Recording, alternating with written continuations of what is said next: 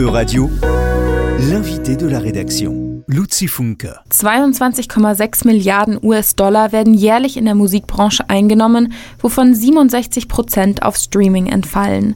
Aktuell jedoch gibt es wenige Regulationen in der EU, um für eine gerechte Verteilung der Profite zu sorgen, oft zu Lasten eher unbekannter Künstler und Künstlerinnen.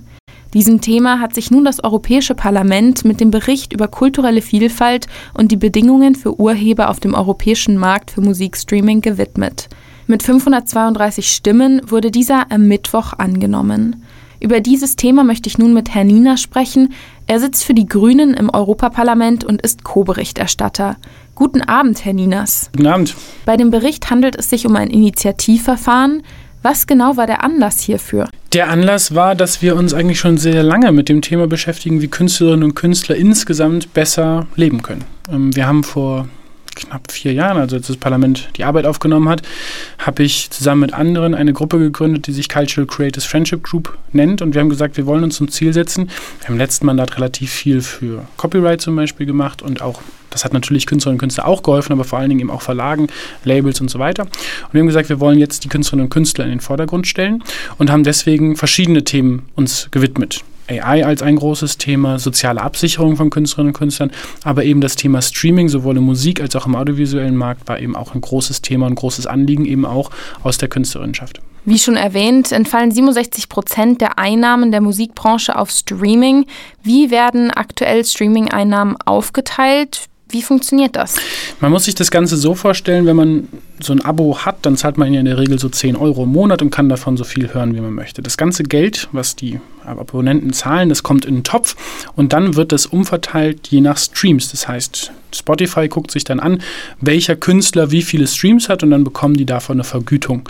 Und das führt dazu, dass wenn ich jetzt einen Künstler habe, der ganz viel gehört wird, der auch von einer Person zum Beispiel ganz viel gehört wird, den ganzen Tag rauf und runter, das eine Lied von der einen Person, ähm, dann sammeln die sehr viele Streams. Wenn ich sehr kurze ähm, Musikstücke habe, 30 Sekunden reichen schon aus, um gewertet zu werden. Und wenn ich 30 Sekunden Musiksongs habe, dann ähm, kriegen die eben auch einzelne Streams, was übrigens auch dazu führt, dass manche Künstler schon ganz kurze Songs veröffentlichen.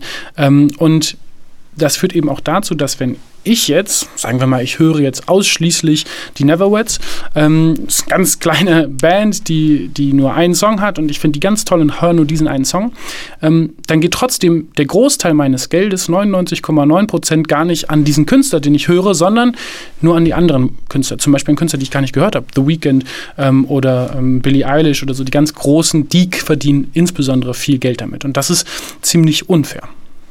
Und was ist da jetzt genau vorgesehen? Wie könnte das gerechter aufgeteilt werden? Wir haben verschiedene Modelle uns angeguckt und wir haben jetzt noch nichts konkret reingeschrieben, das ist das Modell der, der Zukunft, das muss es sein, ähm, weil wir auch gesagt haben, wir wollen einen Gesetzesvorschlag von der Kommission. Und das bedeutet, dass wir dann erst in dem Moment sind, wo wir uns über die Details streiten werden. Sobald man in die Details geht, streitet man sich ja dann doch ein bisschen mehr. Aber ein Modell, das ich sehr interessant finde, ist das User-Centric Payment System, also ein, ein Bezahlungssystem, das vor allen Dingen guckt, wen hört denn der einzelne Nutzer? Und das heißt, wenn ich jetzt nochmal das gleiche Beispiel, ich zahle meine 10 Euro und höre nur diesen einen Nutzer äh, oder diese einen, diesen einen Künstler, dann gehen eben meine 10 Euro eben auch an diese eine Person. Man kann das eigentlich vergleichen so ein bisschen wie wenn ich damals CDs gekauft habe. Wenn ich eine CD gekauft habe, dann habe ich ja, ist das Geld ja auch an den Künstler gegangen und nicht plötzlich an ganz anderen, von dem ich nie eine CD besessen habe. Und das ist hier eigentlich ähnlich. Und da kann man dann ziemlich genau gucken, okay, ähm, dieser Nutzer hat die und die verschiedenen Künstler so häufig gestreamt, hat so und so viel Zeit da und damit verbracht, auch ein bisschen mehr genauer an die Zeit zu gehen und nicht so sehr an die Streams nach 30 Sekunden. Dann kann man sich auch wieder die Freiheit nehmen, längere Songs zu produzieren. In den 70ern waren ja so sieben, acht Minuten Stücke die Normalität. Heute sind wir bei 1,30 teilweise.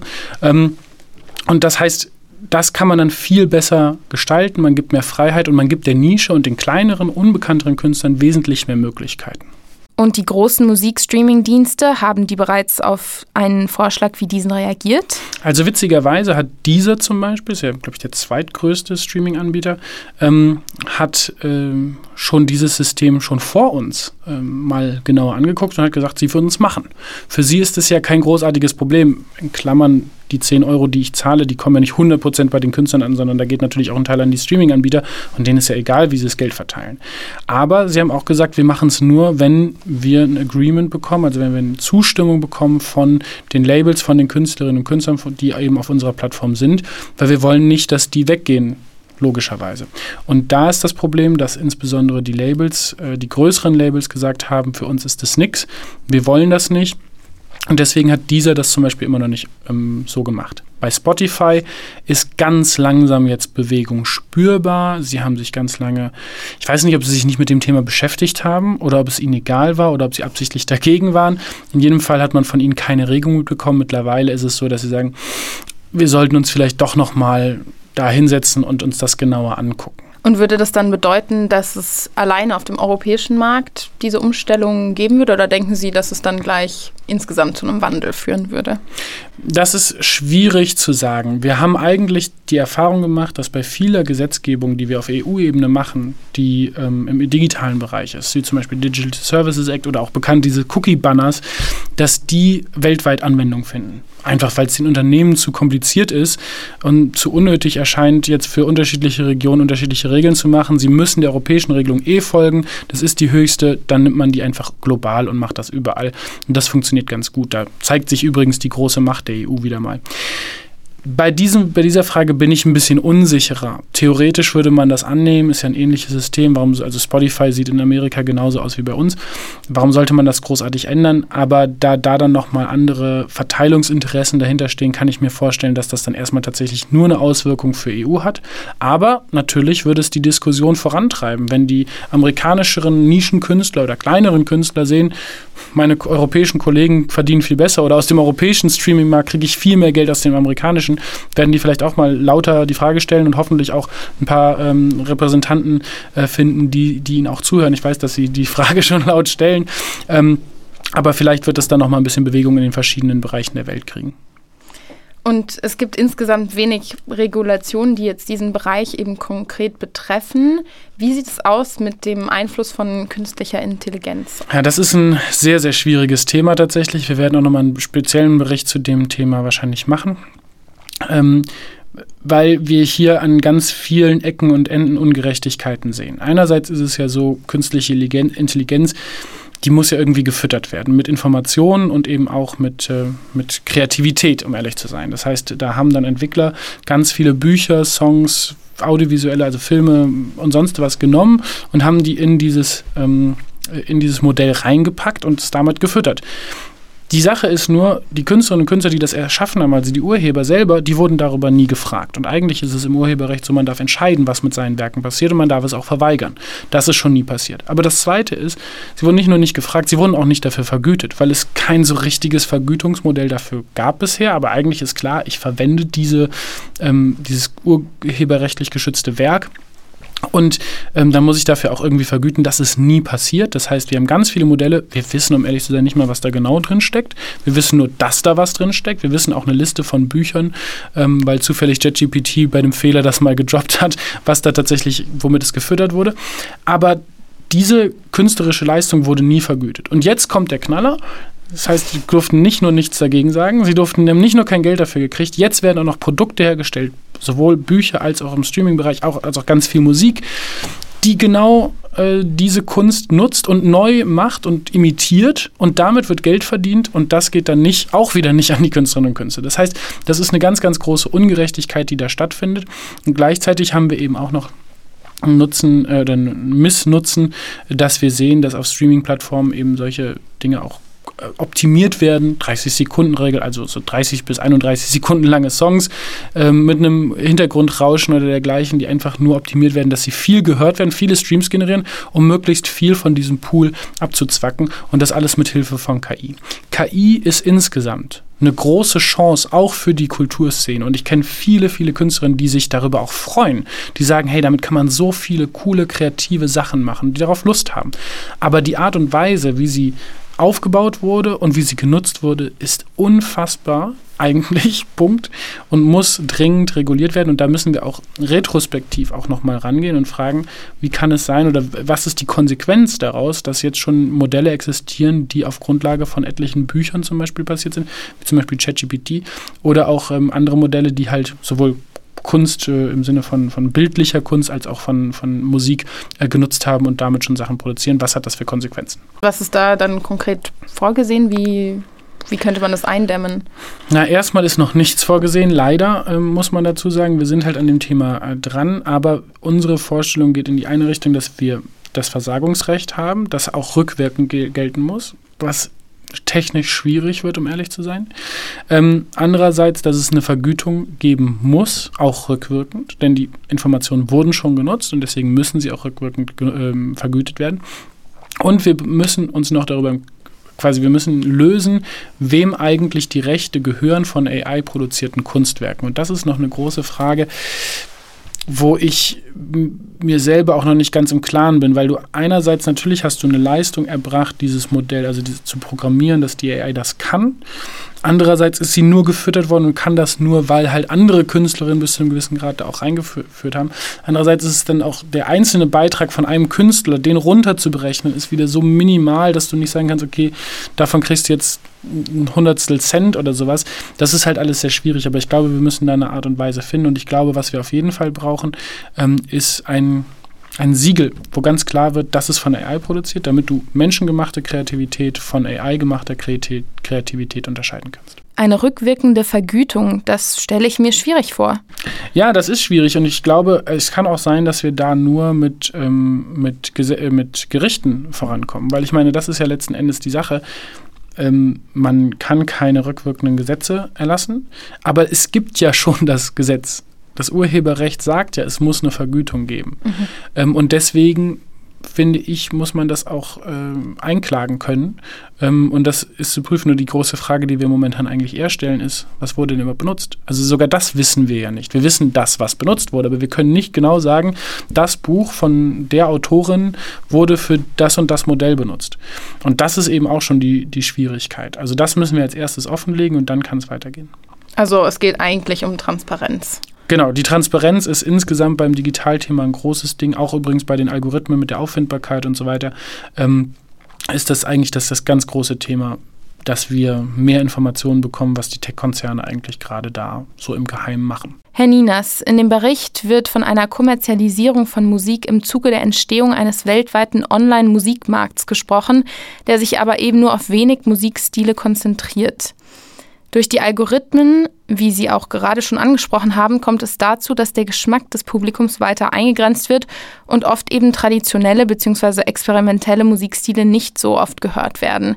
Was ist hier vorgesehen, dass genau diese Musikstile auch gefördert werden? Ja, das ist ähm, ja schon fast eine philosophische Betrachtung irgendwie, weil natürlich Kultur Gesellschaft beeinflusst und gesellschaftliche Zwänge Kultur beeinflussen. Und was wir hier sehen, auch in den letzten Jahren schon, ähm, ist, dass Musik zum Beispiel kürzer wird, ähm, dass man versucht, möglichst nah an diese 30-Sekunden-Marke ranzukommen und möglichst viele Streams abzugreifen, also einfach um die Kommerzialisierung voranzutreiben. Und dass man mit den ganzen Informationen weiß, das ist beim Publikum beliebt und das eher nicht. Und selbst wenn es dafür eine Nische gibt, egal, ich fokussiere mich auf das große, breiten Publikum und mache dann nur noch Musik in diese eine Richtung. Und unsere Sorge, und jetzt nicht nur politische Sorge, sondern das ist ja eine, die kulturphilosophisch und kulturpolitisch ähm, in vielen Breiten irgendwie diskutiert wurde, ist, dass das eben äh, halt alles Mögliche einschränkt und diese Kreativität so wahnsinnig einschränkt. Das heißt, wir müssen da versuchen, das Rad ein bisschen zurückzudrehen. Und das heißt einerseits, dass wir diese, dass wir wegkommen von dieser 30-Sekunden-Regel und sagen, okay, jede Sekunde zählt, weil dann ist es egal, ob ich sieben Minuten, zwölf Minuten oder fünf Sekunden mache. Am Ende zählt nicht der eine Stream, sondern die Sekunden, die gehört wurden. Ähm, auf der anderen Seite müssen wir eben auch die Nischen wieder fördern. Das heißt, ähm, dass wir was ich eben sagte mit der Bezahlung, glaube ich, erreichen wir schon davon sehr, sehr viel, mhm. weil wir es hinbekommen, dass man auch wenn man in der Nische zu Hause ist, dass man davon trotzdem leben kann. Es geht ja nicht darum, dass alle irgendwie Superstars und mega reich werden wollen, sondern es geht einfach nur darum, vernünftig leben zu können von der Arbeit und der Leistung, die die Leute erbringen und der Kunst und Kultur, die sie machen. Und dann sind, glaube ich, noch zwei Aspekte wichtig. Das eine ist die Auffindbarkeit. Ähm, und da wollen wir eben auch hinbekommen, dass halt auch in den vorgeschlagenen Algorithmen, nochmal, wir wissen eigentlich nicht, wie diese Algorithmen funktionieren, was da genau die Kriterien sind, warum man vorgeschlagen wird oder nicht, aber dass da immer wieder auch kleinere Künstlerinnen und Künstler, Leute aus der Nische eben auch vorkommen, ähm, dass sie überhaupt erst gefunden werden können. Das ist so die Grundvoraussetzung. Und das ist, glaube ich, schon sehr hilfreich. Denn manchmal braucht man auch ein bisschen Input. Klar, okay, du hörst hauptsächlich Hip-Hop, dann sollte man da jetzt vielleicht nicht dann das, die Playlist voll machen, die Vorschläge voll machen mit Rock und mit, mit Classic oder so. Aber mal so ein bisschen was anderes zu versuchen und mal vom Deutschrap irgendwie wegzukommen und dann halt mal so einen anderen Deutschrapper oder eine Rapperin äh, zu empfehlen, die dann vielleicht einen anderen Impuls bringt, ist doch mal ganz gut. Das ist schon mal das eine Wichtige. Und das andere ist auch nochmal zu gucken, dass wir auch eine gewisse Regionalität fördern. Wir wollen ja eben nicht nur, dass die Leute zu Hause sitzen und ähm, nur streamen. Klar, okay, das ist vielleicht das Interesse von Spotify mehr, ähm, aber im Endeffekt geht es ja auch darum, dass Leute Kult Kultur insgesamt aufnehmen können und feiern.